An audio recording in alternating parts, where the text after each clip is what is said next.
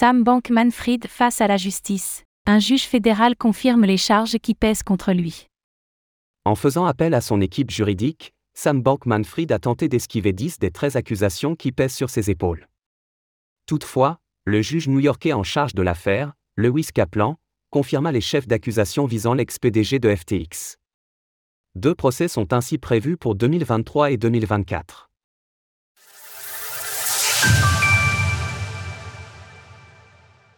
SBF cherche à éviter 10 chefs d'accusation, le juge refuse sa demande. Tandis que le nouveau PDG de FTX, John J. Ray 3, se bat depuis plusieurs mois pour rembourser les clients de la plateforme déchue, Sam Bankman-Fried continue à faire parler de lui à travers ses différents procès aux États-Unis. Et l'un de ses objectifs est de réduire le nombre de charges qui pèsent sur lui. Pour cela, le 8 mai dernier, l'équipe juridique de l'ex-PDG avait déposé une requête visant à rejeter 10 des 13 chefs d'accusation dont il est accusé. Parmi eux, nous retrouvons notamment un complot en vue de commettre une fraude sur les matières premières, une fraude sur les valeurs mobilières, du blanchiment d'argent, ainsi que la violation des lois fédérales sur le financement des campagnes. Par le biais d'un dossier déposé récemment au tribunal du district sud de New York, le juge Lewis Kaplan a révélé que cette demande de la part des avocats de Sam Bankman-Fried était sans fondement, ni argument valide. Ainsi, il conclut son document par ces mots. La Cour a examiné tous les arguments des parties. Dans la mesure où ils ne sont pas abordés ici, les arguments sont soit théoriques soit sans fondement. Pour les raisons qui précèdent, les requêtes préalables au procès des défendeurs, dans la mesure où elles n'ont pas encore été tranchées, sont rejetées.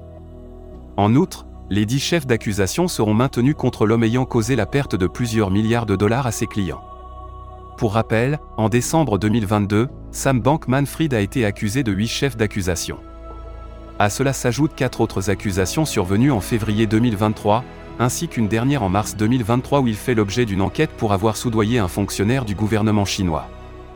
Ces onze chefs d'accusation seront traités à travers deux procès distincts. Le premier est prévu pour octobre 2023 et concerne les accusations du mois de décembre. Les autres seront abordés lors d'un second procès, en mars 2024. Sur FTX, les fonds des clients n'ont jamais été sécurisés les rapports dénonçant l'amateurisme des précédents dirigeants de FTX, notamment pour sécuriser les actifs de leurs clients, se multiplient. Il y a deux jours, un document confirmait que les fonds des utilisateurs étaient, avant sa faillite, mélangés avec ceux de l'entreprise, ainsi qu'avec la société Alameda Research. De même, en avril dernier, John J. Ray 3 publia une étude dénonçant la gestion financière désastreuse de l'exchange de crypto-monnaies. Le point le plus important à retenir de ce rapport est le suivant, aucun fonds sur FTX n'était sécurisé par un wallet multisignature. De même, les actifs sous gestion étaient stockés sur des portefeuilles chauds. En parallèle, l'actuel PDG de FTX démontrait que les clés donnant accès à plusieurs milliards de dollars étaient simplement stockées sur le service de cloud d'Amazon, dénommé AWS Secret Manager. De ce fait, nombreux étaient les salariés à avoir les informations nécessaires pour être en capacité de voler les actifs de l'entreprise par une transaction unilatérale ne nécessitant pas d'autorisation supplémentaire. Cette situation, découlant d'un manque de sécurité, n'aurait pas été possible si un stockage par multisignature avait été mis en place. Retrouvez toutes les actualités crypto sur le site cryptost.fr.